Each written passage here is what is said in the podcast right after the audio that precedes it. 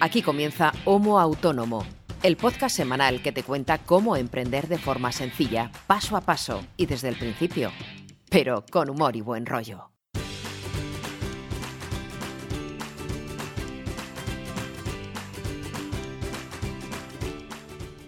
Hola, ¿qué tal? Muy buenas a todos y bienvenidos a este episodio número 21 de Homo Autónomo, el podcast de autónomos hecho por dos autónomos para todos los autónomos que nos escuchan, ya sean primerizos o veteranos. Nos da igual porque al final tanto eh, mi compañero Brito como yo, como todos los que nos escuchan, tenemos los mismos marrones, los mismos problemas y a veces las mismas alegrías, pero en final todos somos iguales.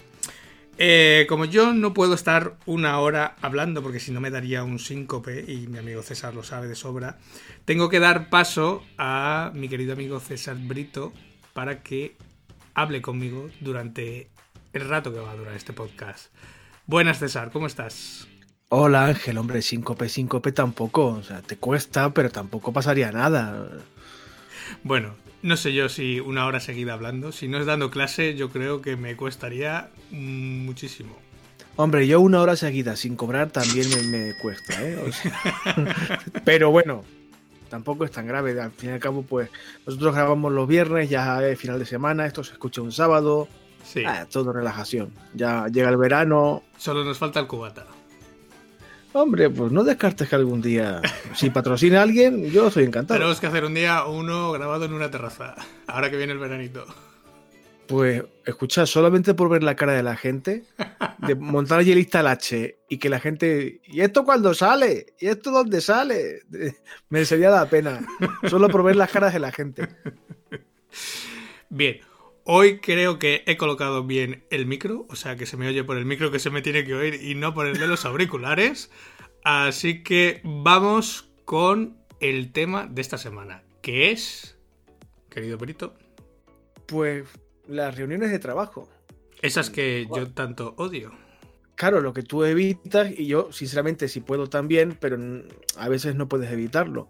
Y como hay ocasiones en las que es inevitable, pues hablar, vamos a hablar un poco o intentarlo de qué tipo de reuniones hay y qué cosas hay que considerar antes y durante las reuniones para que ya que vas a perder, entre comillas, lo de perder X tiempo de tu día, sacarle el máximo partido y no perder el, el tiempo de jornada laboral en ese encuentro. Sí, al final una reunión yo las tengo catalogadas como un ladrón de tiempo. ¿Cómo? Mm, y las tengo así catalogadas de hace ya muchos años, porque... Eh, y te digo por qué pienso así. Porque yo en el periódico, mm, hace unos años, ahora ya no tanto, pero hace unos años había un mal dentro del periódico, dentro de la empresa, que era la reunionitis. Eh, o sea, nos reuníamos para todo. O sea, yo he llegado a tener días que de 8 horas me he pasado 6 eh, horas reunido. Entonces, al final, mm, cuando no tienes otra cosa que hacer y tu trabajo es reunirte, mm, vale, lo puedes llegar a entender, pero cuando tienes toda la tarea que hacer y encima te meten un montón de reuniones, al final eh, el tiempo que estás reunido es un tiempo que no estás trabajando. O sea, que al final hay que medir mucho, o al menos yo ahora sí que mido mucho las veces que me reúno con alguien. Me da igual que sea con compañero de trabajo o con un cliente. Lo mido mucho porque al final puede ser eh, un gran ladrón de tiempo. Pero bueno, esa es mi opinión o mi forma de verlo. Pero vamos a, de todas formas, lógicamente esto no es palabra mía ni es palabra del Señor. Eh, muchos de los que nos escuchan, lógicamente, no pueden optar por esta postura que yo tengo, sino que no les queda más remedio que reunirse entonces, vamos a ver qué es lo que tenemos que tener en cuenta cuando nos reunimos con alguien. Claro, es cierto que una reunión como tal, eh, física me refiero, en un espacio físico, es como muy cultura empresarial del siglo XX ya, ¿no? Sí. Y que hoy en día, pues, hombre, si se puede evitar, normalmente se evita. Existiendo la tecnología, eh, se puede mantener una reunión pues, con aplicaciones como la que usamos tú y yo para grabar el podcast, por ejemplo, o, con, Skype o con cualquier otro tipo de mm, herramienta para videoconferencia o mm. llamada incluso. Pero bueno, siempre hay, imagino que habrá alguien que saque algún consejillo positivo de, de los que hablamos hoy, si es que se ve obligado o obligada a tener una reunión. Que, hombre, sí se puede evitar, pero a veces no se puede. ¿Cuándo fue la última vez que tú te reuniste con alguien físicamente? Pues bueno, tengo algún cliente aquí en Santander con el que sí que me he reunido. Pero, pero también hace bastante tiempo que no me reúno. O sea, normalmente lo gestiono todo a través del email y con los que sí suelo tener alguna reunión es con algún cliente que tengo de fuera cliente nacional em, que, con el que hago, suelo hacer alguna videoconferencia cada mes, cada dos meses aproximadamente, pero son videoconferencias, ya te digo, de máximo 30 minutos, porque es más que nada eh, control un poco de lo que estamos haciendo, de qué hemos hecho y lo que tenemos que hacer, punto, no, no va más allá. Yo creo que la mía, no sé si hará de esto seis u ocho meses fácilmente. ¿eh? Mm. Y vamos, procuré hacerlo ser muy, muy cerca de donde yo vivo, porque intuía que iba a quizás perder el tiempo, como así sucedió. Y digo, bueno, por lo menos no me queda muy lejos y no pierdo demasiado rato, o sea, no me tengo que ir de punta a punta. Claro, es que en una reunión, sobre todo cuando es física, em, no solamente el tiempo que estás reunido, la hora o las dos horas que la hayas destinado a la reunión, sino el tiempo de ir, el tiempo de volver, hoy incluso el tiempo de preparación previa que hayas tenido que hacer para dicha reunión. Entonces, mm, cuanto menos quites de previo de ida y venida, pues eh, más tiempo te queda disponible luego para hacer tus tareas, que al final es lo importante. Yo te cuento mi estrategia en eso, que luego comentaré.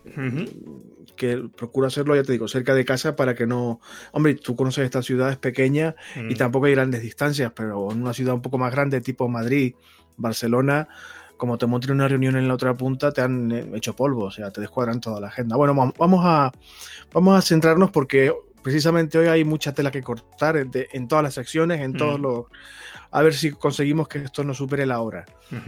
Yo distingo dos tipos de reuniones diferentes. Eh, el tipo 1, la, la clase A, que es cuando te vas a reunir con personas con las que aún no has trabajado, pero tienes previsión de trabajar, o sea, un potencial cliente, por ejemplo, o un potencial proveedor.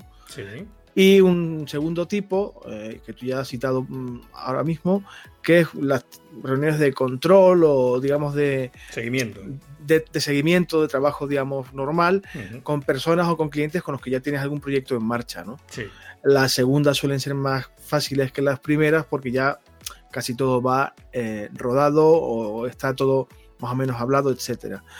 Eh, para que la gente entienda un poco eh, las, diferencias, que tampoco son tantas entre una y otra, eh, voy a hablar de aspectos que la gente debería tener en cuenta antes y durante este tipo de reuniones. Por ejemplo, para, digamos, las reuniones de tipo 1, las de clase A, es decir, con gente con las que aún no has trabajado, no conoces y pretendes que sean tus clientes o tus proveedores, etc.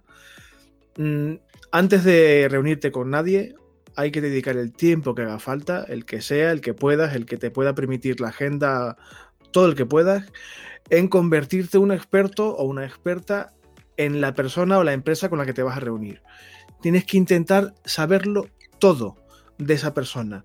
Lo que hace, a qué se dedica, qué producto o servicio vende, eh, cuál es su filosofía de empresa, en qué, digamos, dirección comercial está en este momento, si detectas algún problema tú como usuario, como si no los conocieras de nada, para, si hace falta, sacarlo a relucir.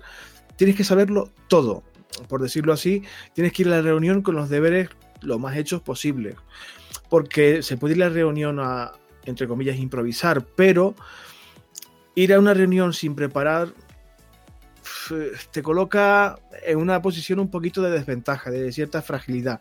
Aparte que desde mi punto de vista denota poca profesionalidad. O sea, yo cuando voy a reunirme con alguien me, preparo para saber quién es esa persona.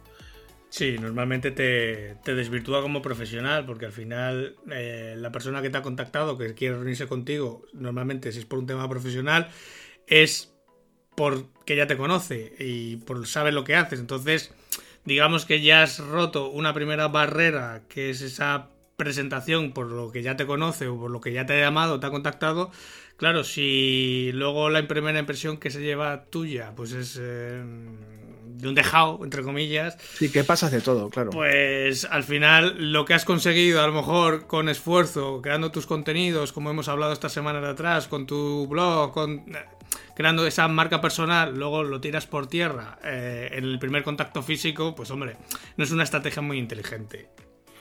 Esto se aplica igualmente si la reunión no es física, sino es con videoconferencia. Es decir, eh, la tarea hay que hacerla previamente, hay que conocer lo máximo posible. Lo suyo, si puedes disponer del tiempo eh, para ello, es hacerte un dosiercito, un briefing para ti, que, solo leas tú, pero con lo que tenga los datos un poco claves, qué proyecto, eh, a qué se dedica, qué sector es, en qué, qué competidores tiene, este tipo de cosas. O sea, hacerte una idea general de con quién te vas a encontrar para saber un poco por dónde te viene el aire.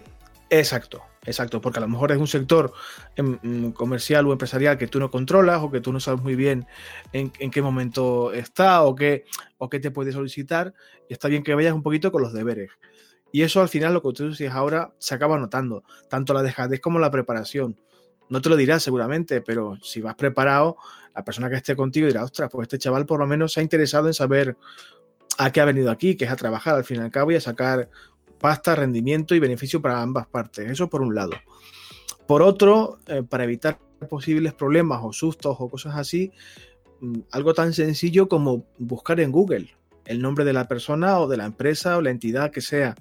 Sobre todo pues, pues, en la sección de noticias o buscar una posible polémica en redes por lo que sea. Si ha pasado alguna cosa fea, rara o que te puede chirriar y ha sido la suficiente entidad como para que algún medio de comunicación, aunque sea pequeño, o alguna, algún hilo en Twitter eh, haya recogido eso, eh, Google lo va a encontrar.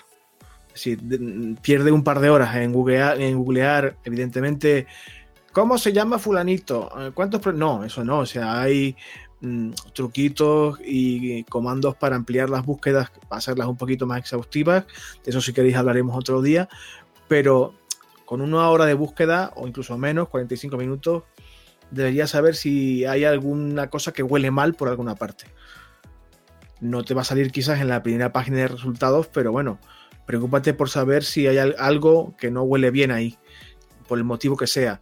Puede que sea una crisis de reputación que solventó de forma exitosa o no, o porque ha tenido algún problema en el pasado de cualquier tipo, pero está bien saberlo. No hace falta que saques a reducir ese problema en la reunión, ni mucho menos, pero por lo menos tú estás un poco preparado, sabes que que algo ha habido. que no suele pasar, ¿eh? pero mm, hombre y mujer prevenida mm, vale, por dos. Eso está clarísimo. Y esto también se aplica en el siguiente consejo, es decir, si es posible, y ya os digo yo que es posible, haceros con toda la información de tipo económico que ataña a esa empresa o esa persona.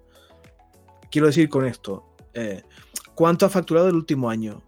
Eh, que eso se puede saber es, una sociedad de varias personas o es una sola, es una SLU, es una sociedad anónima, eh, está, o sea, es solvente económicamente, que es una clave eh, importantísima. Si te vas a reunir con alguien que está sin un chavo y te va a prometer pagarte el oro y el moro, pero es una mm, empresa, una persona que es insolvente y que está declarada como tal, ya puedes tú hacer lo que quieras que no te va a pagar y eso está bien saberlo antes de reunirte con esta persona. Eh, hay una plataforma, os dejaremos el enlace en las notas del programa, que se llama e-informa, que creo que por un coste de 5 euros aproximadamente, si no recuerdo mal, puede variar, pero creo que andaba por ahí, no es un costo muy elevado, te pueden enviar un, un, informe oficial eh, eh, sobre su situación financiera, que es algo público, ¿no? Que, que está registrado de forma pública. También sería interesante saber si está, si figura en la lista de morosos. Sí, más que nada para ver si luego vas a cobrar.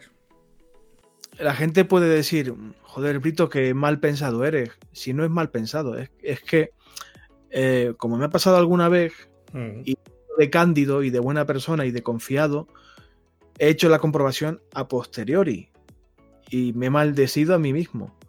¿Maldecido? ¿Maldicho? Bueno, no sé. Eh, me he cagado en mi vida después, con lo, que, con lo fácil que habría sido eh, mirarlo antes, que esto te habría ahorrado, pues, primero la reunión, segundo el trabajo que has hecho que no vas a cobrar, y, segundo, y tercero el disgusto que te has llevado. Eh, también dejamos en las notas del programa un enlace de la lista de morosos que es pública y es gratuita además. Lo único que tienes que hacer es rellenar un formulario para acreditar que tú eres tú, que, o sea, con tu DNI y los datos personales, y te, y te envían eh, un informe también que te garantiza que está, que está o no está en la lista de morosos para que por lo menos veas la reunión lo más tranquilo posible. Y como último consejo, antes de reunirte con quien sea, hombre, pues prepararte un esquemita de temas, como, no sé si llamarlo orden del día, porque no es eso, pero un esquemita básico de los temas que te gustaría tratar o que tú prevés que pueden salir a relucir en la reunión. Sí. Como diremos después, esto no es, digamos, eh, una herramienta a la que te debas aferrar como si fuera un clavo ardiendo, pero por lo menos tener claros los temas que quieres tratar, porque si no, normalmente eh, las reuniones se alargan de más porque la gente queriendo o sin querer se va por las ramas y el objetivo que es realmente cerrar un posible negocio se queda fuera. Entonces, con una especie de guion, un, un esquemita, mínimo, nada, cuatro o cinco líneas, ideas básicas, conceptos básicos, te vale y tener la mano, pues estaría bien luego durante la reunión, como ahora veremos. Esto antes de las reuniones, mm, insisto, con gente con la que no te has reunido nunca, que, a quien no conoces y con la que pretendes trabajar. Y son consejos mm, que pueden parecer una perogrullada y, y de sentido común, pero es que realmente en mucha gente, y yo soy el primero de ellos, no siempre lo aplica y luego pues pasa lo que pasa, ¿no? Tienes problemas de, de todo tipo. De hecho, yo eh, incluso añadiría antes, eh, incluso de concertar la reunión, yo lo que suelo hacer normalmente es, em, digamos, calibrar el, el, lead o el contacto y ver si, mm, ver qué grado de caliente está, como ya hemos hablado, ¿vale? Si está frío, si está templado o si va a ser eh, un cliente que finalmente convierta, ¿vale? Va a ser un lead que convierta y esto lo suelo calibrar normalmente a través del mail. Yo normalmente el único método de contacto que tengo en la web es el formulario de contacto. Tengo varios, tengo distintos en función del servicio y lógicamente eso ya eh, califica al lead en función de esa temperatura, ¿no? Si está más frío o si está más templado. Entonces, cuando a mí alguien me contacta para un servicio, para un trabajo, eh, normalmente yo lo que hago es empezar a cruzar pues, una serie de mails, dos, tres, cuatro mails, dependiendo del proyecto que sea, del trabajo que sea o del encargo que sea. Y si hay algo que no queda meridianamente claro a través del correo electrónico y veo que, mm, pues lógicamente, con una pequeña videoconferencia, pues eso, de 15 minutos, media hora a lo sumo, puede quedar resuelto y también le da ese plus de confianza al, posible cliente, ¿vale? De, verme el careto, pues es algo que normalmente contemplo. Pero hay muchas veces que incluso simplemente con el intercambio de mails, de ir directamente al grano, de detectar el problema que tiene, de darle la solución y de reenfocarle por dónde vamos a ir, es el propio cliente el que te dice, venga, adelante. O sea, yo tengo clientes que no les he visto la cara todavía. Y los clientes, digamos, truchos o más feotes o que pueden darte problemas, también los puedes identificar. Se quedan ahí, efectivamente. Ese es eh, lo que yo quería decir, que ese, ese paso previo de calificación de esos contactos eh, son los que hacen un poco de filtro de este cliente, pues sí que está realmente interesado y puedo tener una videoconferencia con él este cliente simplemente me está aquí o este lead simplemente me está contactando para ver por qué rango de precios me muevo y, no, y no va más de ahí. De hecho, muchas veces por el propio tono del correo ya lo detectas. O sea, al final este es uno que te pregunta para ver cuánto cobras. Punto. No tiene más. Entonces, mm, te sirve un poco también de filtro. Normalmente quienes nos escuchan y están empezando, este sexto sentido del que tú hablas, igual no no tienen tan desarrollado, ¿no? Pero mm. con un poquito de tiempo y experiencia, sí terminas por, por detectar cuando alguien está ahí eh, para buscar precio y, nada más, o incluso algo más oscuro todavía, es alguien de tu mismo sector que se hace pasar por otra persona para tantearte y que no sabe muy bien cómo preguntarte lo que le interesa, pero necesita sacarte información, o sea, a veces pasa y este sentido arácnido, por decirlo así, se desarrolla con un poco de, práctica y de experiencia, pero vamos, enseguida se nota. O sea, incluso en, persona también, mm, el lenguaje no verbal y el, feeling que tú tienes en las reuniones te suele decir claramente, mm, aquí no, no me, hay algo que no me convence, no, lo, lo veremos ahora. Porque de lo siguiente que quería hablar es de del tipo de cuestiones que hay que tener en cuenta durante ese tipo de reuniones con potenciales clientes o potenciales proveedores, etc. El, el, guion del que hablábamos antes, por eso decía que era una herramienta que está bien tener, pero no hay que, que no es la Biblia ni mucho menos, está bien tenerlo a mano porque, como te decía antes, eh, para evitar que la gente se vaya por las ramas y perdamos un poco más tiempo del debido, pero tampoco tiene que convertirse en un corsé eh, quiero decir, no es el boletín oficial del Estado. Una reunión no deja de ser eh, un diálogo entre dos partes o más. Puede haber tres, cuatro partes, las que sean, pero hay que dialogar. Se trata de, sobre todo si es a, nivel personal, face to face, ya sea digitalmente o en persona, se trata de tratar X asuntos, los que sean. Y está bien llevar un orden lógico, pero no aferrarse al guion como si fuera, no, no, tengo que tratar estos temas desde el 1 al 7 y en el mismo orden. Calma, se trata de dialogar.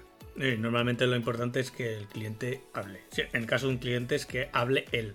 No que hables tanto tú, porque no es un monólogo tuyo, no estás intentando venderte, sino que al final lo que tienes que entender es el problema que tiene el cliente y lógicamente guiarle para aportarle una solución, pero no, no ser tú quien más hable dentro de la conversación porque al fin y al cabo mm, eh, estás en teoría para solventar un problema que tiene tu potencial cliente o creemos que por eso te ha contactado. Y lo más lógico es que quien lleve digamos el peso hasta cierto punto, ahora veremos que hay peros aquí, debe ser el, potencial cliente, no tú. Eh, aún así, y este es un, un, aspecto que creo que hemos cometido todos el mismo error, sobre todo cuando empezamos, eh, procura ser sincero en todo y en todo momento. ¿Qué quiero decir con esto? No es muy conveniente, sobre todo cuando se empieza, eh, que te planteen un posible trabajo o el inicio de un posible proyecto y como estás empezando y necesitas la pasta, tú dices que sí a todo. Sí, sí, sí, sin problema.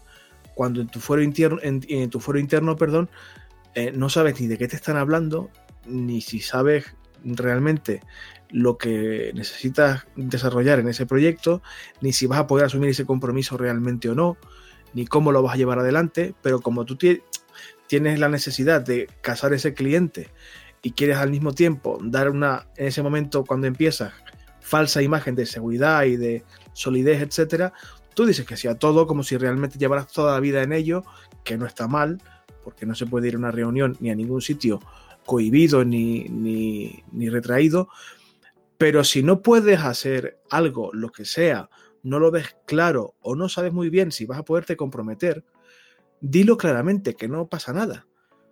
Yo, la, poca experiencia que tengo, me ha enseñado que, que, el cliente, si es buen cliente y entiende de lo que está hablando, agradece que le digas, mira, no, yo esto no lo sé hacer. Yo soy especialista en este área en concreto. si quieres, te, que te recomiende a gente, te puedo recomendar a gente para que te haga esto, creo que como se puede hacer. Mi consejo es que hagas esto y esto otro, pero mi especialidad o mi, mi eh, cadena, o sea, mi valor añadido es este, porque yo soy especialista en esto. No temas ser sincero con el cliente o con el potencial cliente porque lo va a agradecer, porque va a ver que tú estás ahí con todas las de la ley. Si es, mm, digamos, como tú y el nivel de sinceridad es el mismo, va a ser una reunión corta, pero muy, muy provechosa para ambas partes. Y aparte que cuando alguien te contacta porque eres especialista en algo, o estás especializado en algo, o eres... Em, o estás centrado en un nicho, estás especializado en, en, algo muy concreto, eso es realmente lo que, lo que ha visto de valor el cliente, porque mm, para contratar a alguien generalista, mm, de esos hay muchos. Entonces, si tú dices que sí a todo siendo un especialista en un nicho concreto, al final te estás quitando valor como profesional. Y te estás contradiciendo, claro. O sea, que no temas ser eh, honesto con, no solamente con los clientes, con todo el mundo en realidad, pero bueno, en este caso hablamos de una posible reunión eh, face to face o en persona. Procura ser honesto, porque tanto tú como la otra parte lo va a agradecer. Y del mismo modo que hay que ser lo más sincero posible, tampoco hay que tener miedo a hablar de pasta. Al fin y al cabo, se trata de que tú ganes dinero. Y si hay que hablar de dinero, se habla de dinero sin ningún tipo de cortapisa y sin ningún tipo de, de, de eso, de miedo. Tu trabajo vale lo que tú has decidido que vale por tu lista de precios. Y tu tiempo también es dinero. Y tu esfuerzo es dinero. Y eso hay que pagarlo. Y el cliente, aunque no lo reconozca de forma explícita, perdón, lo sabe. Y, oye, pues por esto que me pides, eh, te voy a cobrar tanto dinero. Y ya está, o sea, no hay que andarse con, medias tintas ni, bueno, lo vamos viendo, creo que podría hacértelo por este precio, a lo mejor te reduzco un poco. No, no, no. Date valor a ti mismo o a ti misma, mi trabajo vale tanto. Sí. Ya dependerá de ti demostrar que lo que va a pagar tu cliente merece la pena y cuesta eso realmente. Yo aquí hago un inciso, que es, em, aunque se le indique al cliente, por ejemplo, el rango del precio en el que se va a mover el presupuesto, yo nunca daría una cifra cerrada, porque el cliente luego se va a agarrar a eso como un clavo ardiendo. Entonces, en una reunión en la que tú estás a varias cosas de lo que te está contando el cliente, de la posible solución, o sea, que tú estás, tu cabeza está en ese momento a muchas cosas, sí que puedes tener una idea clara de sobre poco más o menos por dónde van a ir los tiros del presupuesto, pero yo no me gusta dar un precio cerrado, eh, por ejemplo, en una videoconferencia, porque a mí me gusta luego repasar todo lo que me ha dicho el cliente, eh, ver todos los detalles, que no se me escape ninguno, y es que a lo mejor en un detalle de esos que de repente no estás pensando cuando estás diciendo esa horquilla de precio, resulta que eh, puede ser una diferencia importante de precio. Entonces, luego eh, defender ese presupuesto cerrado es mucho más difícil. Entonces, ¿se puede decir una horquilla de precios? Sí. Eh, decir un precio cerrado eh, así ya de entrada, mm, te puedes pillar los dedos mm, con bastante facilidad. Claro. Mi consejo, que era otra de las cosas que quería eh, decir en este aspecto, era que tuvieras a mano una lista de precios. Si no se la has mandado con anterioridad al cliente, es el momento adecuado para ponerla sobre la mesa para que el, cliente sepa o el proveedor sepa de qué se está hablando. Y insisto que no hay que tener miedo. Y coincido contigo en que es cierto que tu cabeza está a mil, a mil historias y se te pueden escapar un, par de, detalles. Mm, tener una lista de precios no está mal. Si no se las has enviado con anterioridad, es un buen momento para sacarla, ¿no? Para eh, tenerla sobre la mesa. Y yo lo que, lo que sí recomiendo es que, como tú, que si no es posible dejar cerrado el acuerdo en ese momento, que es lo más probable, que no puedas llegar a, digamos, un contrato firmado, por decirlo así, eh, yo la frase mágica que suelo utilizar y que recomiendo, déjame que lo mire, hago mis números y te mando un correo y te cuento. Por eso, por lo que tú dices, de revisar un poco cómo ha ido la reunión, revisar tus notas, revisar de lo que habías hablado y sopesar si realmente se ajusta a, a la pinza o el baremo de precio que le has dado al cliente o no, por encima o por debajo.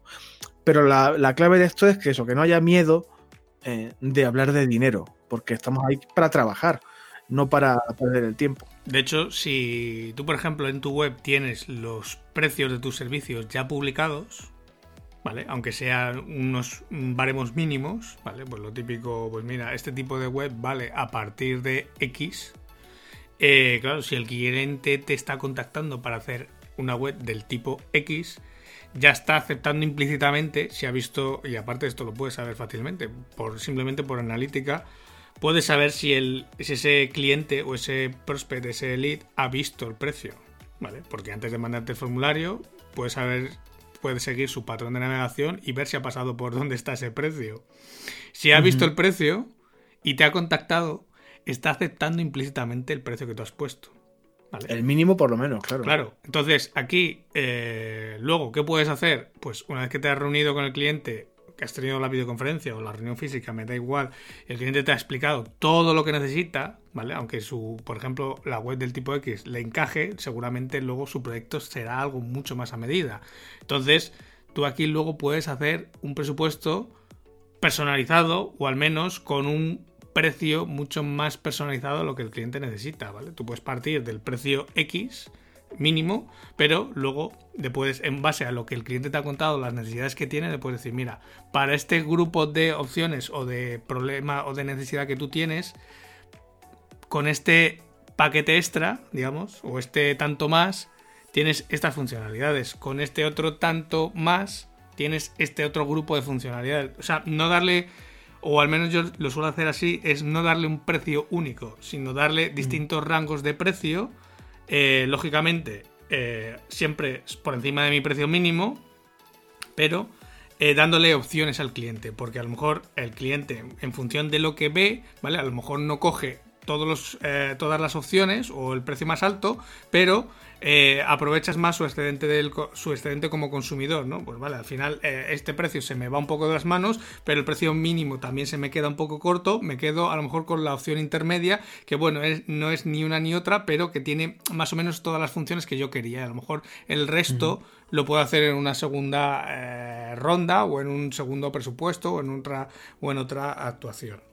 Sí, en otro momento del proyecto diferente y tal. posiblemente dediquemos al asunto de la de la apuesta de precio, tú ya lo has hecho en tu podcast diario, pero bueno, no descarto que lo hagamos aquí también. Eh, un programa específico para hablar de cómo poner precio y cómo trabajar con el tema de los precios y el dinero y tal. Es que el tema del, pricing tiene su miga, ¿eh? no es algo sencillo ni y a la gente le cuesta mucho. Por eso, no descarto hacer un, episodio o más de uno incluso dedicado a esto porque sobre todo para quien empieza es un caos absoluto, da mucha inseguridad, no sabes realmente cuánto cobrar, si es mucho, si es poco, si estás en precio de mercado o no. Mm. Mm, es, complejo, yo entiendo que es complejo y no descartamos hacer un, episodio específico de esto. Pero eh, en las reuniones, eh, insisto, que no pase nada por hablar de pasta, que al fin y al cabo estás ahí para eso. Y mm, conectado con esto que hablamos del dinero y del precio y tal, si tú notas, como decíamos antes, por el motivo que sea, porque se hace explícito o porque lo intuyes, que la persona que está contigo está ahí racaneando pasta y está ahí pues para sacar eh, lo máximo de ti al menor precio posible, recuerda que no estás en un soco, no estás en un mercadillo, estás en un trabajo. Hmm. No estás ahí para regatear, sino para trabajar. Olvídate de, de, esa persona. O sea, si no consigues establecer, como decías tú antes, un mínimo compromiso de que, oye, lo veo y lo confirmamos y tal, y te digo, eh, o tú percibes por el motivo que sea que el interés no es muy legítimo y que te está ahí intentando racanear, que creernos es mucho más habitual de lo que parece, de verdad, déjalo claro, mira, no, no me interesa. Vamos a dejar el asunto aquí porque creo que no soy la persona que estás buscando. Mm. Se acabó. O sea, a regatear al mercadillo, pero no en una reunión de trabajo. No, a ver, sé que, a ver, suena muy mal. Eh, y tampoco hay que ser inflexible también es algo que suele pasar mucho cuando empiezas. A lo mejor el cliente potencial se está quejando por un sobreprecio de 100 euros, que para ti realmente es mucho, porque cuando se empieza cada euro cuenta, pero bueno, quizás puedes hacer el esfuerzo porque te ha dado buenas sensaciones ese cliente o ese proyecto o porque te apetece o lo que sea. De acuerdo. Esa sesión la puedes hacer. Hay que ser flexible también. Igual que hay que dialogar y no aferrarse a un guion, hay que ser mínimamente flexible, pero con un límite. No se, no se está en una reunión para regatear. Y eso se nota también con la experiencia enseguida. Cuando alguien va a por precio, como tú decías antes con los correos, en persona es casi imposible de ocultar porque el cuerpo habla, las actitudes, el lenguaje que utilizas hablan y, se nota enseguida. Y no estás ahí para eso. Si es que si el cliente va por precio. Mm, no es tu tipo de cliente. Eso es. Eso es. de hecho, si, el cliente va por precio, mm, debería haberse quedado los filtros que comentaba antes. efectivamente. No llegar a la reunión. No hacerte perder el tiempo, efectivamente. Y eh, ya para ir terminando con estos consejillos de a tener un poco en, mente durante este tipo de reuniones, eh, lo has citado tú antes también, más o menos implícitamente, procurar salir de allí con un compromiso claro de qué se quiere, para cuándo, cómo y a qué precio.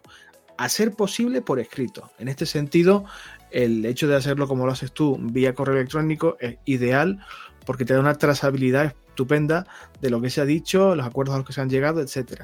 Y puedes aclararlo cuantas veces sea necesario. Pero si es en persona, eh, procura de verdad que, que, este tipo de compromisos sean explícitos. Y si puede ser por escrito, de verdad, pues por escrito. O sea, no, no hay problema.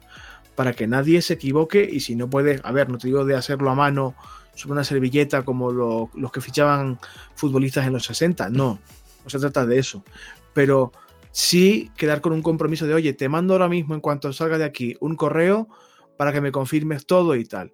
Y en ese momento es cuando tú, como decíamos antes, repasas todas tus notas, confirmas el tema de los precios y que quede un poco claro un poco no, bastante claro eh, qué, cómo, cuánto, con qué plazos, etcétera, para que nadie pueda luego, como tú decías, aferrarse a algún matiz, algún detalle y no pagarte o pagarte de otra manera, o más o menos, o pedirte una fecha que, que no estaba estipulada en ninguna parte, etcétera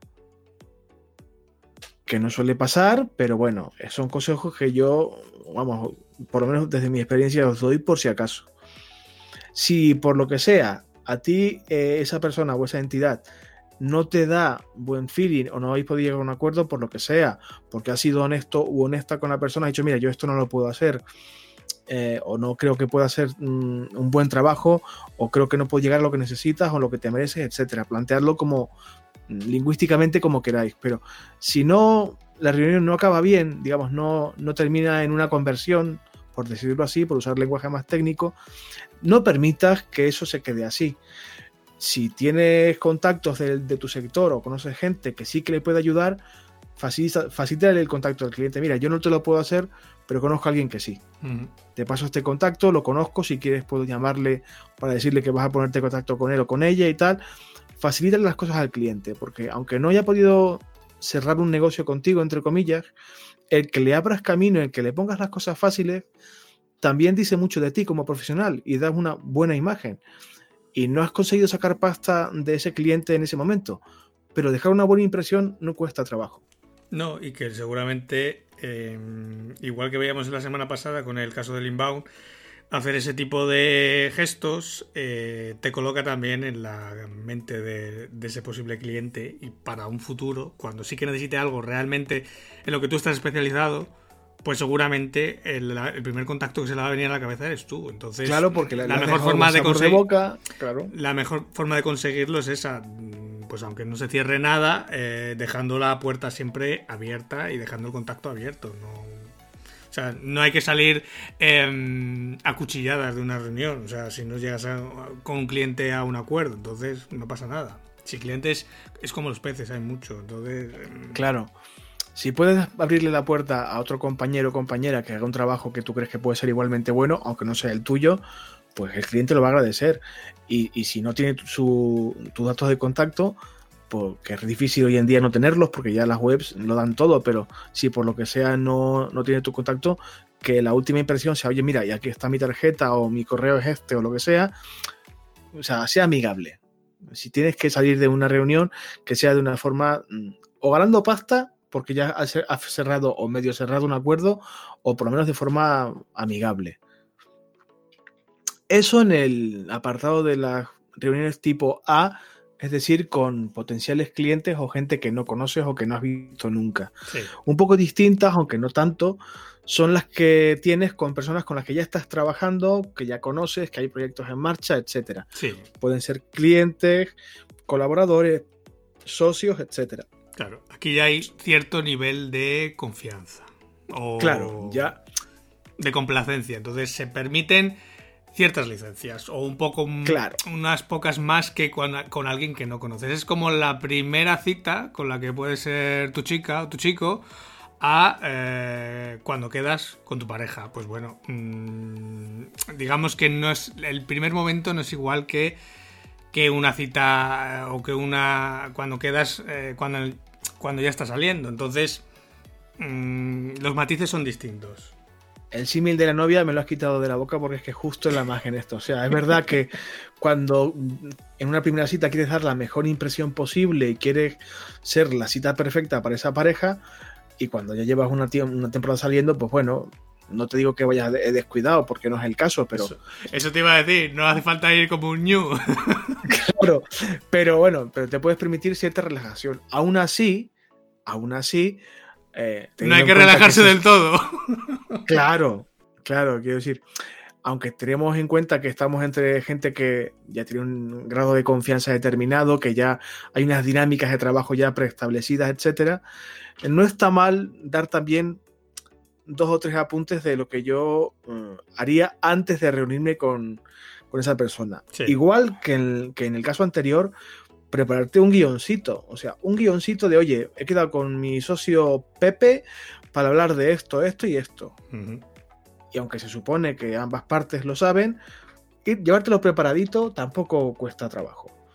Eh, si se es profesional con un cliente, hay que ser igual de profesional con un compañero o compañera al que hay que respetar como socio de trabajo. Es decir, hay que tomarse con seriedad y con profesionalidad cualquier encuentro que mantengas, sea con un cliente o con un socio. Yo, si hablo de trabajo contigo, por muy amigo tuyo que sea o por mucha confianza que tenga contigo, me tomo las cosas en serio. Y, tenemos un esquema, un o sea, X. Se aplica igualmente. Del mismo modo. Sobre todo, sobre todo por el, por el tiempo por la gestión del tiempo y por el respeto al tiempo de la otra persona, no por otra cosa. Porque una cosa es quedar para ir de cañas y el jiji y el jaja, y otra cosa es para ir a hablar de algo de trabajo. Entonces, mm, que no deberíamos irnos por los cerros de Hueda. De hecho, y era otro de los puntos que yo quería tratar, casi cualquier cosa mucho más cuando estás en un grupo de trabajo o con alguien con quien ya has trabajado, casi cualquier cosa se puede tratar en un máximo de una hora. Como muchísimo, muchísimo, una hora y media. No hay reunión productiva que dure más de 90 minutos, porque es que el cuerpo tampoco da para eso. Eh, tu mente está embotada, estás cansado, o sea, casi cualquier cosa con un poquito de método, agilidad y, y respeto por los tiempos y los temas a tratar, casi cualquier cosa en una hora o en menos se puede solventar. Si es necesario hacer más de una reunión, que se hace más de una, no, hay problema, pero como bien decías, hay que respetar el tiempo de los demás también. Eh, igual que con el guioncito y con el, digamos, límite de tiempo, si hay documentación de trabajo que hay que manejar por el motivo que sea, informes, presupuestos, lo que sea, cualquier documentación, la que sea, antes de la reunión hay que asegurarse de que todo el mundo cuenta con la misma documentación, que está actualizado todo, etc. En este sentido, eh, las alternativas en la nube para recordarle a los compañeros o compañeras, oye, eh, la documentación de la reunión del día tal está en este enlace, para que todo el mundo, digamos, vaya con todo preparadito y todo bien. Y si hace falta, que siempre hay algún despistado o despistada, llevarte una copia impresa extra para alguien, tampoco pasa nada llévate un par de copias por si acaso. ¡Ay, va! Sí, sí, me lo descargué, pero es que, es que los niños, es que resulta que me lo dejé en tal sitio. Bueno, llévate una copia por si acaso. Pero asegúrate de que, de que todo el mundo cuenta con acceso o con la documentación actualizada. Una buena forma de asegurarse de esto es antes de la reunión un correíto para recordar que la fecha de la reunión es el martes día tal, en tal sitio, a tal hora y un correito de este tipo que es una línea de os recuerdo a todos o a quien sea, a la otra persona, que tenemos una cita el día tal, en tal sitio a tal hora. Eh, si no recuerdas mal, tenemos esta documentación en este enlace y tal. Eso que es una línea ya te fija día, hora, lugar y documentación que vas a utilizar. Que si está despistado o despistada la otra parte, dice, va, es verdad. Y lo tiene todo en el mismo sitio. Igual que decíamos antes, ya para terminar, eh, igual que tienes que tener claro eh, que tu objetivo con un potencial cliente es intentar sacar un, acuerdo, un compromiso y sacar pasta de ahí, en una reunión con algún compañero o compañera de trabajo hay que tener claro un objetivo. Puede ser solventar un problema que tengas en ese momento, eh, preparar eh, un presupuesto para un cliente, hablar con un proveedor para que te dé precio de X lo que sea. El objetivo que sea, el la reunión, sea cual sea, que todo el mundo lo tenga claro y que no te vayas de allí sin conseguir ese objetivo. Sobre todo para no perder el tiempo. Es decir, si, el objetivo de la reunión es este, que no nos vayamos ninguno de aquí sin solventar este objetivo. Esas son las reuniones que yo llamo improductivas, cuando la gente se pone a hablar del sexo de los ángeles. Claro, claro, por eso, digamos, tener una esquemita no está mal y tener conciencia de que tu tiempo y el de la otra parte es el mismo y vale igual, pues está bien tenerlo en mente. Es decir, vamos a, reunirnos el mínimo tiempo posible para trabajar, para solventar este asunto. Y procurar hacerlo rápido y, bien. E insisto, si hay que hacer más reuniones, se hacen, no hay problema. Pero que el objetivo de esa reunión en concreto se solvente en ese encuentro. Y no, como decíamos antes, no eternizar el asunto. Y bueno, para, para, cerrar un poco el asunto de este tipo de reuniones, procurar respetar eh, a ver, es absurdo hablar de esto, o yo creo que es absurdo entre seres civilizados, pero respetar los turnos de palabra, si hay más de una persona, eh, respetar el tiempo que habéis fijado para la, reunión, eh, procurar dialogar y no imponer, en fin, cosas de sentido común. Sí. Y si, como decía ahora, hay una futura reunión porque si hay que tratar más temas, procurar ya dejar en ese mismo encuentro la fecha, la hora y el lugar del siguiente encuentro. Sí. Para no perder el tiempo en, pues te escribo y te cuento, eh, pues te mi- miro la agenda y te digo, no, no, vamos a intentar dejarlo ya establecido desde ahora. Sí, sí, porque estando todos en, la- en el mismo momento eh, es mucho más fácil que luego intentar coordinarse por eh, mensajería, por WhatsApp, por correo, por la aplicación que sea, me da igual. Pero es mucho más fácil mirar todos de un momento su calendario y ver qué hora pueden cuadrar que no luego intentarlo co- coordinar eh, de forma síncrona. Entonces es, es más complicado. Si os fijáis, casi todos los consejos van en la dirección de intentar que el trabajo sea fluido, cómodo para todo el mundo y lo más productivo posible.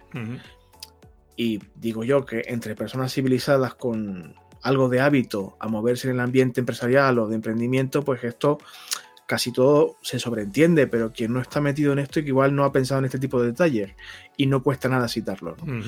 Pero hasta aquí, digamos, los, los consejitos de los dos tipos de reuniones que a mí se me ocurren eh, como escenarios posibles. Sí. Mm, Por otro lado, sí me gustaría, si te parece bien, antes de cerrar, digamos, el contenido del episodio de hoy, de esta semana, dar un va, pocos consejitos de tipo más general para cualquier tipo de reunión. Cuéntanos. Eh, a ver, si es eh, si era de sentido común lo anterior, esto todavía más, pero bueno, para que no para que nadie me acuse de no de no haberlo dicho. A ver, no hay que disfrazarse para ir a una reunión, ¿vale? Eh, no hay que no ser fiel con uno mismo o con el propio estilo de cada uno. Eh, creo que tú nunca me has visto con chaqueta ni con traje porque no tengo traje. Sería absurdo que fuera una reunión con un traje. Ujú. No soy así. No hay que disfrazarse, pero no hay que descuidar el aspecto. Claro. O sea, dentro del estilo de cada uno, hay que intentar ir lo más presentable, limpio y aparente posible. Limpio y aseado, que decíamos. Efectivamente, eh, tanto en el caso de los chicos como de las chicas.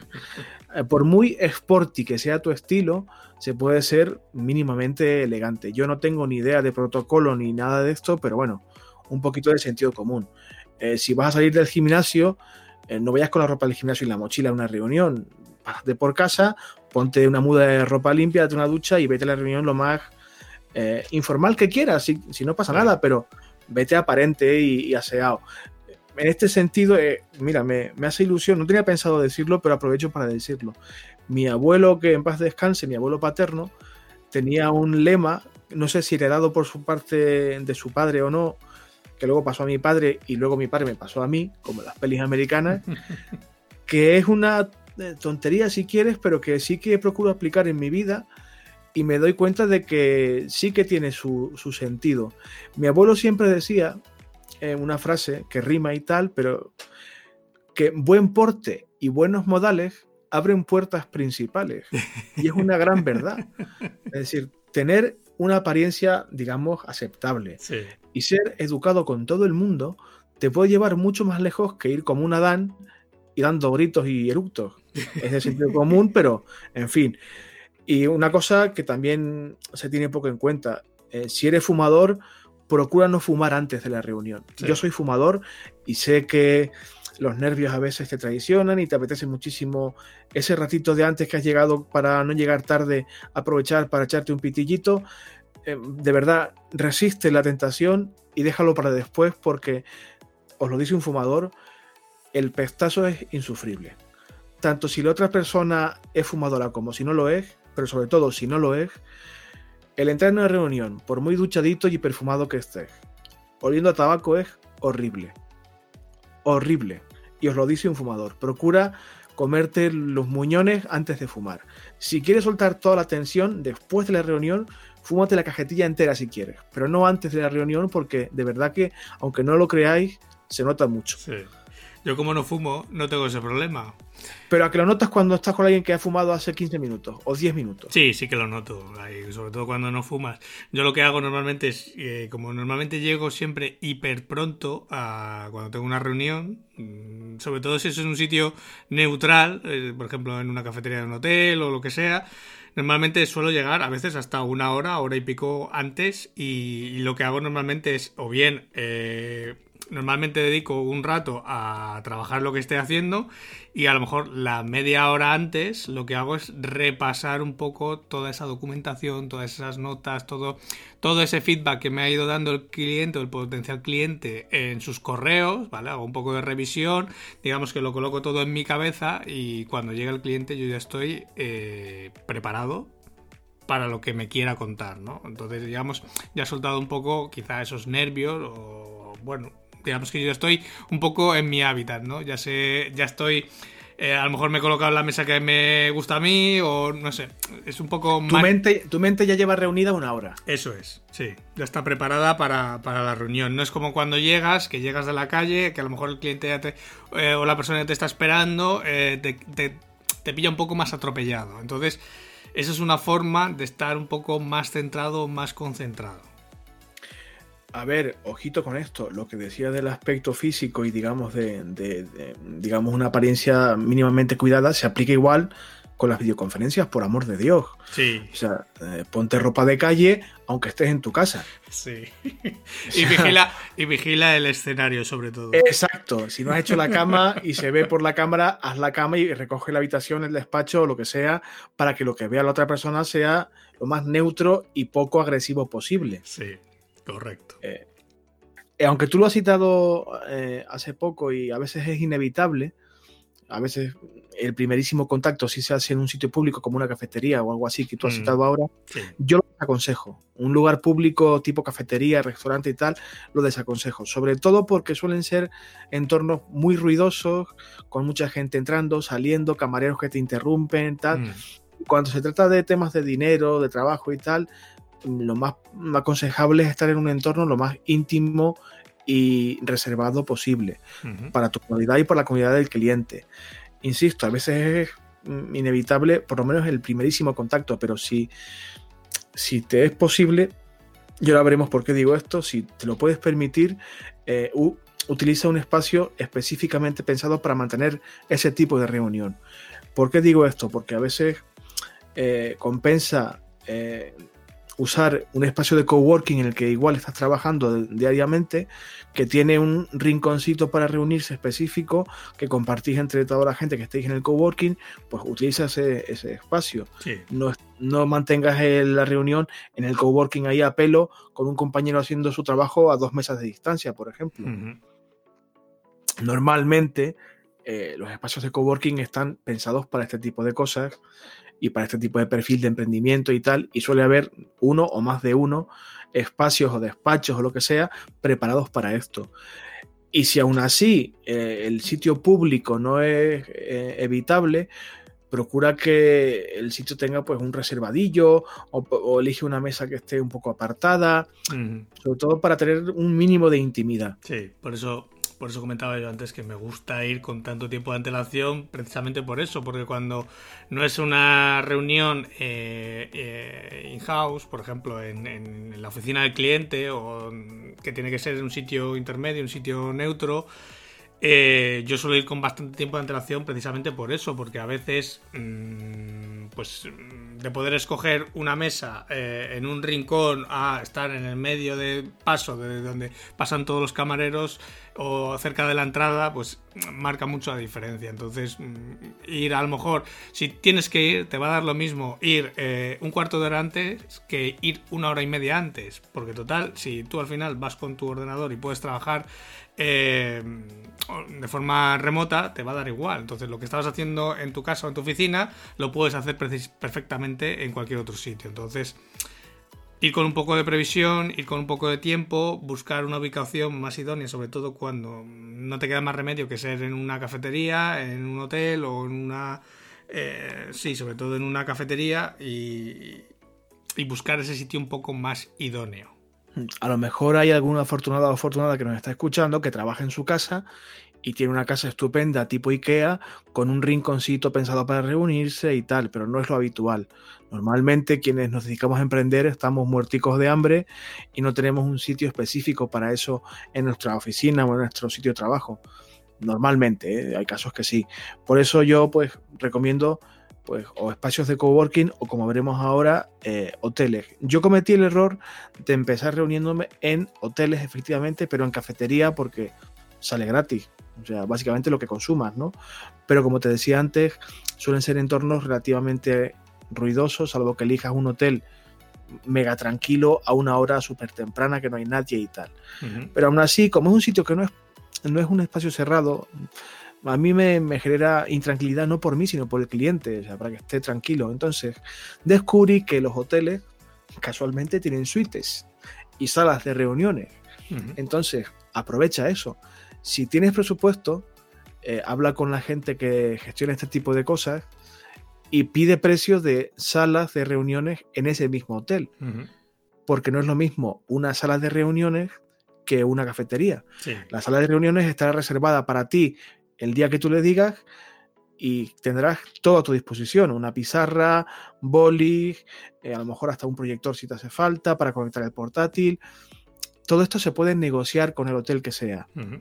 Yo de hecho es lo que tengo negociado con un hotel que tengo a 200 metros de mi casa, que es donde suelo derivar a todos mis clientes. Si por lo que sea el precio de una sala de reuniones que te la suelen reservar por la jornada completa normalmente es, elevado y suele serlo porque evidentemente son espacios muy grandes y muy bien dotados y lo que tú quieras, pero normalmente a lo mejor un poco caros. La otra opción que yo he considerado alguna vez, no la he usado todavía, pero la considero seriamente, es utilizar una suite de ese hotel, una suite que no esté ocupada en ese momento. Las suites normalmente suelen tener espacios diferenciados para la zona de la cama, la zona de descanso, por decirlo así, y la zona de paso o de reuniones, que también se le llama, precisamente por eso. La suite está, digamos, eh, espaciada así, parcelada de esa forma, y bloqueando la zona de descanso, la, zona de la cama, puedes utilizar la otra, entre comillas, mitad de la habitación.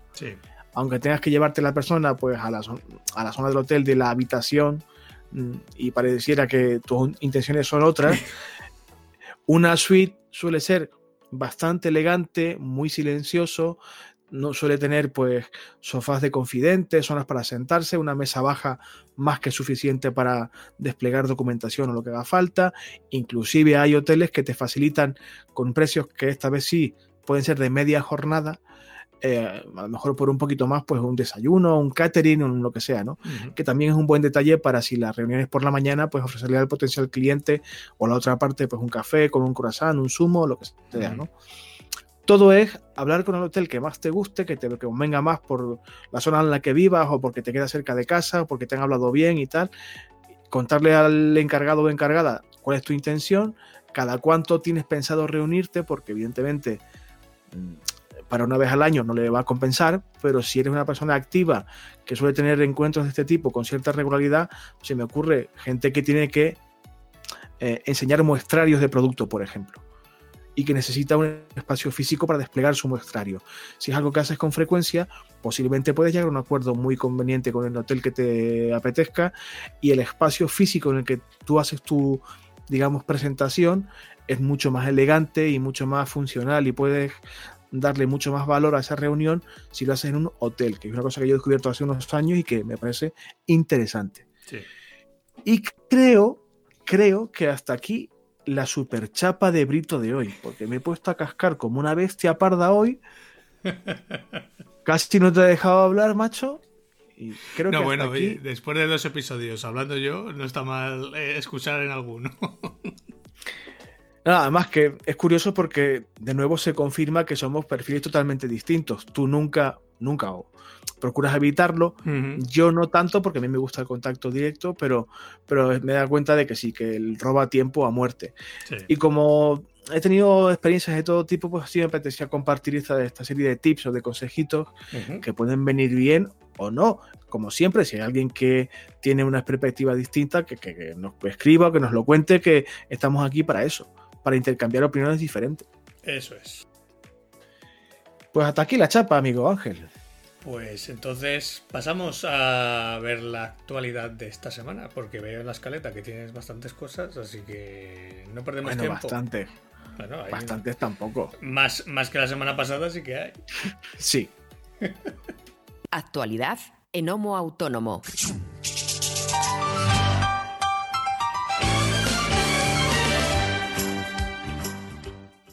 A ver, es, que la semana pasada había cero actualidad. Y esta semana pues hay tres cositas que bueno, de cero a tres pues sí parece mucho, pero no es tanto. Eh, el primer apuntillo, la primera noticia que me ha llamado la atención es un reportaje que han hecho en el Confidencial sobre eh, Desatranque Jaén. ¿Quiénes son Desatranque Jaén?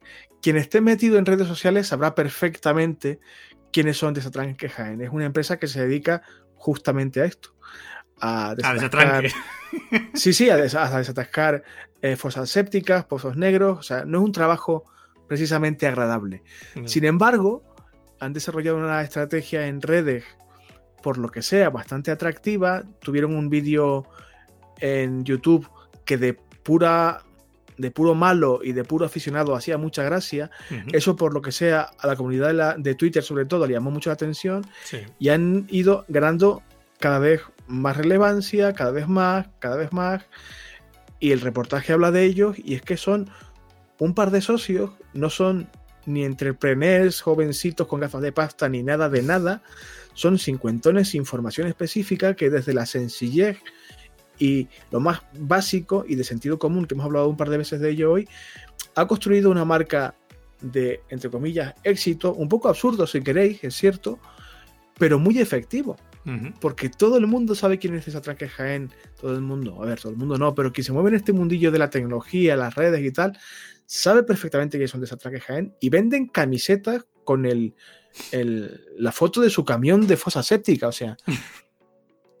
y tienen seguidores y desarrollan campañas y, o sea, no te estoy hablando de, de, aquí del descubrimiento del milenio, evidentemente que no. Ellos son plenamente conscientes y lo dicen en el reportaje que esto va a pasar en algún momento. Se va a pasar la moda, se va a deshinchar el globo y, y, y seguirán su vida normal.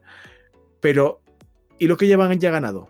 Eso, no se lo quita a nadie. y lo han hecho desde la sencillez más absoluta, desde lo o sea, me ha, encantado porque transmite muy bien el, periodista, o la periodista no lo recuerdo, que es que están allí en el pueblo y preguntas por ellos, ah, sí, sí, los del, los del garaje de los, que los que, los que sacan la mierda y tal. o sea, fuera del contexto de internet, nadie sabe quién es. O sea, no son. No se han vuelto locos con la fama, ni mucho menos. Sí quiero, lo he puesto aquí en la escaleta porque me parece que la sencillez puede ser un valor muy a tener en cuenta. el no, como decía antes, no tirarse el pisto con. No inventarse movidas, no, no invertir la rueda que a veces no hace falta. No, y que a veces, pues eso, una. El, gestionar un, poco o, medianamente bien tu comunicación, aunque seas una empresa de, de satranques, eh, pues puede dar mucho resultado, como, como podemos ver en este reportaje. La verdad es que, mira, no lo había visto porque esta semana he, sigo, he estado también un poco liado, pero, pero luego me lo voy a leer con detalle porque tiene, veo que tiene cosas curiosas. No, de verdad, es un señor, el que lleva la comunicación es un señor sin formación, que no tiene ni idea de marketing, que ha ido aprendiendo sobre la marcha, que, que, le han ido enseñando eh, la comunidad te lleva el rollo viral y, que, y que ahora, pues hombre, no es que pierda el sueño, pero cuando pierde seguidores le pica. Me, da, me, da, un poco de rabia perder seguidores. O, o sea, que me, me, ha, entre comillas, me ha inspirado y me ha dado ternurilla el, el caso de esa tranque Jaén. Y si no lo conocéis, pues daros una, una vueltilla que está bien. Eso para hablar de la sencillez, como base de un posible éxito. También me gustaría hablar de la constancia como, como un valor importante. ¿Por qué hablo de esto? Porque he leído en eh, ay, no recuerdo, no, he apuntado dónde. Bueno, os lo dejo en las notas del programa igualmente. Creo que en era el en el Economista. no, en el país tienes. Eh, en el país sí puede ser que fuera en el país. Sí, es el país, el país. Que eh, la empresa que suministra gas a casi toda España, que es Naturgy, Naturgy como se llame, lo que antes era gas natural, le ha pagado a un empresario, a, a un cliente realmente, eh, casi medio millón de euros para evitar un, juicio por un caso de malas lecturas, de lecturas erróneas del contador. Es mejor que leáis la noticia porque está mejor explicado en la noticia, pero voy a intentar resumirlo. Eh, no era el contencioso con Naturgy realmente, sino con una, de estas filiales que son las que suministran el servicio, hacen el mantenimiento, etc. El contador lo ponía el empresario, el cliente, porque lo pagaba él. Por eso nos cobran en la factura del gas X euros de, de renta de equipo, ¿no? No es que él lo instalase, pero él pagó por ese contador, por ese equipo. Y estuvo pagando su gas normalmente con su actividad empresarial sin ningún problema. Llega el punto en que cambian de contador por otro nuevo y nota que las facturas descienden muy notablemente. Y el señor, con buen criterio, piensa, caramba, ¿por qué tanto descenso? Y si esto es así ahora, los 10 años precedentes, ¿qué ha pasado con el contador? Encargó una prueba pericial y el perito diagnosticó que efectivamente el contador anterior eh, tenía un fallo mecánico, un fallo, digamos, físico, que emitía eh, lecturas contradictorias, aleatorias y en algunos casos daba dobles y triples lecturas del consumo de ese contador en concreto. Esto, acumulado durante 10 años, pues es una pasta. Supuso un demérito para el cliente en este caso enorme. La empresa se lo reconoció desde el primer momento, ya le avanzó más de 100, ciento y pico mil euros. Pero es que, a pesar de no tener, digamos, la, responsabilidad entera, eh, la matriz que es Naturgy, sino la, encargada del mantenimiento, eh, preveían un posible juicio porque quien se encarga de garantizar en la revisión anual que ese contador funciona bien, posiblemente detectó ese fallo y no lo dejó, pasar. Y si no lo detectó, estaba haciendo mal su trabajo. Y le ha soltado al señor una morterada de casi medio millón de euros. Pero a lo que voy con la constancia es que no podía haberse dado cuenta de esto este señor si no llega a haber guardado las facturas de gas de 10 años. Y, tomarse la molestia de revisar, de comprobar, etcétera, y llevar para adelante el posible procedimiento judicial. Ser constante también tiene premio, porque igual no te van a dar medio millón de euros, pero a lo mejor puede darte otro tipo de recompensa. Y la última noticia de la que quiero hablar esta semana no es reciente ni mucho menos, pero me ha hecho gracia, también es del país, y habla de lo que el, experto o el periodista del país considera el estado de la digitalización en España. Como aquí somos muy de, el mundo digital y todo esto, pues es interesante echarle un ojo al reportaje para que mm, veamos que no es que estemos a la cola, ni mucho menos, pero también que se podría avanzar un poquito más rápido. Y habla de una serie de dificultades que hay por medio, etcétera. Insisto, no es un reportaje reciente, pero puede ser interesante echarle un ojo. Si encontráis otro reportaje, cualquier otra información de este periódico o de cualquier otro sitio que sea más eh, actual, que esté más actualizado, pasándonos que lo ponemos también, que no hay problema. Yo he encontrado este y por eso lo he puesto aquí. Y en principio no tengo nada más de actualidad, como ves tampoco era tanto. Sí, no somos de los últimos, pero tampoco somos de los primeros. que se podría mejorar. Hombre, siempre, siempre. Pues este, si ya no tenemos nada más de actualidad, esta, esta semana sí que tenemos cosillas de feedback. Sí, algunas muy positivas, de hecho. Sí, porque tengo que meter aquí un redoble de tambores luego.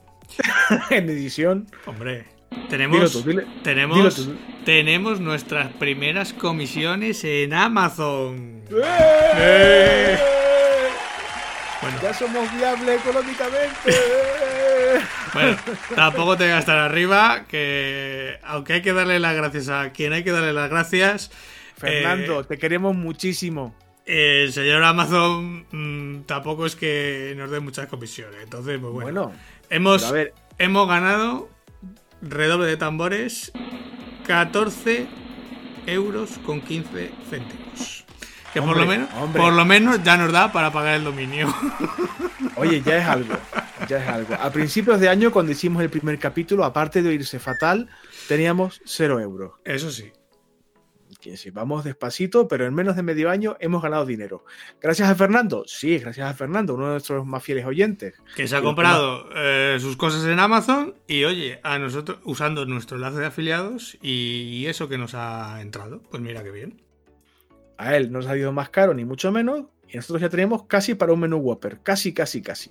Así que eh, si alguno va a comprarse algo en Amazon, que use la web, que use la URL homoautónoma.com barra Amazon, que le va a redirigir a Amazon con nuestro código de afiliado. Y así, cuando se compre algo, a nosotros nos dan una pequeña comisión. Tampoco es para tirar cohetes, porque estuve haciendo el cálculo y más o menos es un 3%, pero bueno, algo es algo.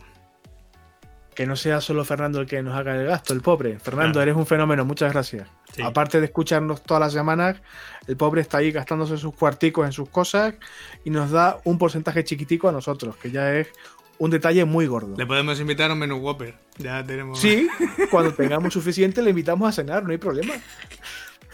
A ver, yo creo que eh, hay una cuestión también de feedback, en este caso, eh, hablando con otro de nuestras escuchantes más habituales y también más activas en Twitter, Laura P. Núñez.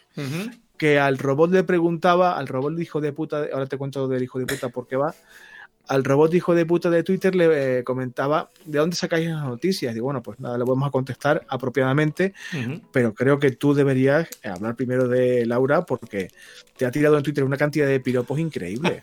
Bueno, me ha, tirado, me ha tirado simplemente un agradecimiento, una recomendación del podcast diario que hago. Nada, tampoco es para tirar cohetes. qué buenos son, qué útiles, qué esfuerzo hay que ver, la constancia, bla, bla, bla. bla. Bueno, y yo pero pensando, qué contento se va a poner. Volvemos a lo mismo. Eh, la constancia tiene su premio. Hoy, eh, que estamos grabando, que es viernes, que ahora mismo son las 7 menos cuarto, que estamos grabando el podcast que se va a escuchar mañana sábado 8 de junio, que es el cumpleaños de mi madre, y ya de entrada ya aprovecho para felicitarla. Felicidades, mamá. Eh, hoy he publicado el episodio 180. O sea, llevo 180 episodios, raca, raca, raca, raca, picando piedra, pero bueno, poco a poco va dando sus frutos. Y eso, Laura P. Núñez, pues te lo agradece mucho, te ha tirado un par de piropos, digo, bueno, qué contento se va a poner. Laura, si nos estás escuchando, que seguro que sí, porque tampoco falla ninguna semana, no te lo va a reconocer, pero se ha puesto contentico con el halago porque es reconocimiento de que Sí. su trabajo está dando algún resultado y le está, está resultando útil a alguien. Sí, de No hecho, eh, de hecho tengo por ahí ya unas cuantas preguntas, aunque ya las he ido respondiendo por, por correo o por en los comentarios de YouTube muchas veces. Tengo, eh, yo creo que ya suficientes preguntas como para hacer un episodio de dudas. bueno, estupendo. del diario. Entonces, eh, no sé cuándo lo lanzaré, no sé si las acumularé y lo haré en el episodio 200 o... Pero sí que es algo de lo que yo ya tenía... Ha ido poco a poco y ojalá vayan siendo cada vez más. Incluso pueda haber un episodio de dudas eh, a la semana. Entonces es algo que poco a poco, pasito a pasito, vamos, vamos mejorando, vamos consiguiendo. Ojalá nos pase algo así a nosotros dentro de poco, También. que podamos dedicar un episodio a resolver dudas. De todas formas, como Laura lo preguntaba y le dijimos que le respondíamos, le vamos a responder como se debe. Nos preguntaba Laura en Twitter de dónde sacábamos la información para la sección de actualidad. Realmente, Laura, casi de cualquier parte, o sea, como yo particularmente estoy navegando casi todo el día por temas de trabajo, eh, o empresa generalista, o empresa económica, o empresa especializada, o alguna web que me encuentro que me resulta curioso por el motivo que sea. Yo estoy atento a todo, todo el rato.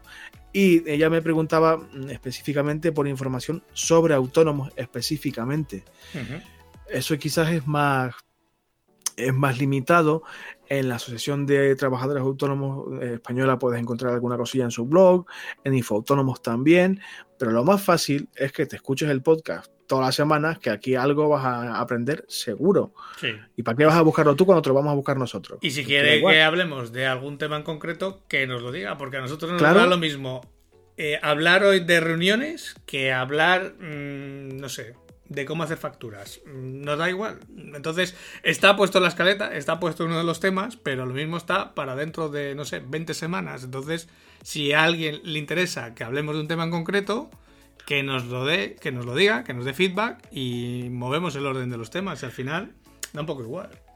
No, y de hecho creo que el tema de las facturas que has puesto como ejemplo, a Laura específicamente le interesaba también mucho. O sea que posiblemente hagamos, no tardando demasiado, un episodio específico para hablar de facturación, etcétera. De cómo hacerlo, con quién hacerlo, etcétera. Pero. Laura, básicamente lo que preguntabas de la sección de actualidad, eh, buscamos, o yo busco, vamos, porque el pobre Ángel no tiene tiempo para demasiado, casi en cualquier parte. O sea, cualquier cosa que me llama la atención, sea Mm. lo que sea lo que esté haciendo en ese momento para un cliente o para mí o leyendo la prensa diaria o lo que sea, si hay algo que me llama la atención, lo guardo en el Evernote, que es lo que tengo yo para, para mis notitas o en Google Notes. Y ya luego lo paso a la escaleta. O sea, pero casi de, cual- de cualquier sitio. O sea, no, no tengo una fuente fija.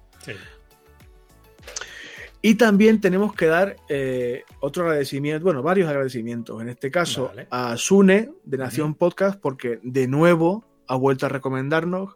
Sune, eres un puto crack, tío. Un abrazo desde aquí. Muchas gracias nos has recomendado en más, en más de una ocasión y reconozco que no tendría por qué hacerlo porque es un tío de los que lleva aquí en el podcasting toda la vida y va por otros derroteros a los nuestros, está como en primera división y nosotros en segunda regional, pero aún así, pues se ve que le hemos caído en gracia y nos suele recomendar siempre que le piden recomendaciones sobre tecnología, emprendimiento y tal. Te damos las gracias, Suner, es un fenómeno ya le decía yo en Twitter, en cuanto tengamos para pagarte un chuletón, ya te invitaremos o te mandaré yo un jamón de aquí o lo que sea. De momento tenemos para un Whopper. Cuando se pueda algo más, ya, ya, ya, tendremos un detalle con Sune porque desde el principio nos ha estado apoyando y se lo agradecemos. Y también todo hay que decirlo. Igual que se dicen las cosas malas, también las cosas buenas. Quiero mandarle un abrazo a Gorka, Gorka Limocho en Twitter, que es uno de los mejores nombres que he visto en mi vida. Eh, porque el hombre pues, ha interactuado esta semana en Twitter, ha hecho un par de coñitas y, después de la bronca, entre comillas, de broma que le di al pobre hace una semana, le ha dolido un poquito de orgullo y ha puesto ahí un poquito el codo y ha hecho ahí el esfuerzo. Te agradezco mucho, Gorka, sé que estás cada semana eh, escuchándonos está el hombre agobiado porque dice que lleva un poquito de atraso con los podcasts, con, el podcasting, con los episodios y que los tiene ahí acumulados y que no puede ir, digamos, al mismo ritmo al que publicamos. Bueno. Lo bueno, lo bueno es que son asíncronos, los puede escuchar cuando quiera en el orden en el que quiera. Claro, claro, y, no, y de hecho me consta que aunque no lo escuche, siempre retuitea y tal.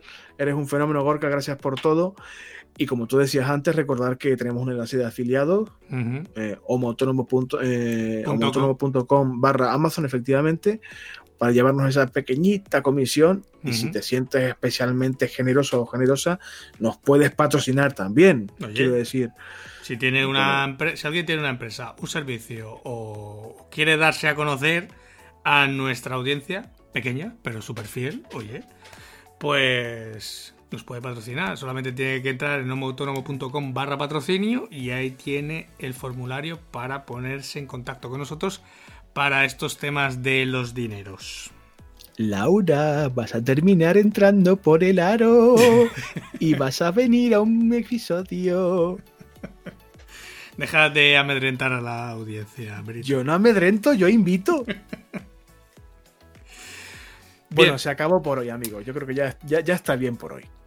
Pues hemos eh, hablado de la actualidad, hemos dado, hemos eh, em, visto nuestro feedback de esta semana em, y hasta aquí el programa de hoy, eh, en el que hemos visto, o bueno, Brito nos ha contado su cómo ve el tema de las reuniones, el que está más acostumbrado a reunirse que yo, que yo mm, no es algo, no son santos de, no, son santo de mi devoción las reuniones, pero bueno, cuando no me queda más remedio, eh, sí que comparto con Brito todo lo que ha dicho, lógicamente, aunque eh, yo siempre intento forzar que no tener esa reunión para no eh, pues por lo menos dedicar ese tiempo a otra cosa. Pero bueno, si no te queda más remedio que tener una reunión, creo que todos los tips que ha dado Brito hoy no está de más sobre todo porque será mucho más fluida y te será mucho más útil o al menos no perderás tanto tiempo a la hora de estar con el cliente.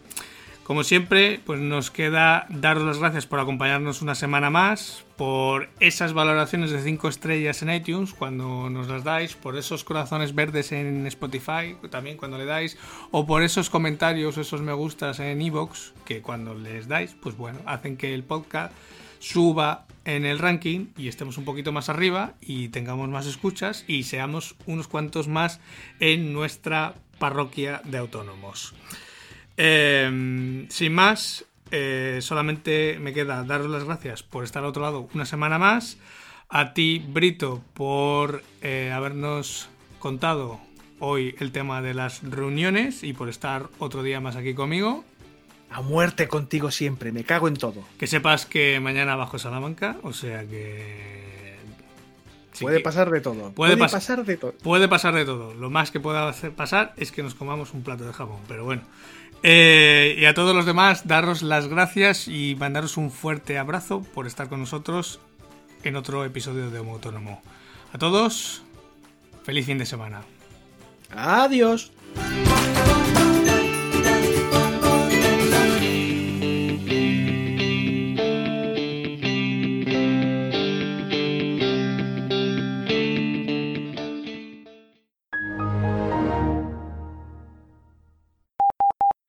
Que buen porte y buenos modales abren puertas principales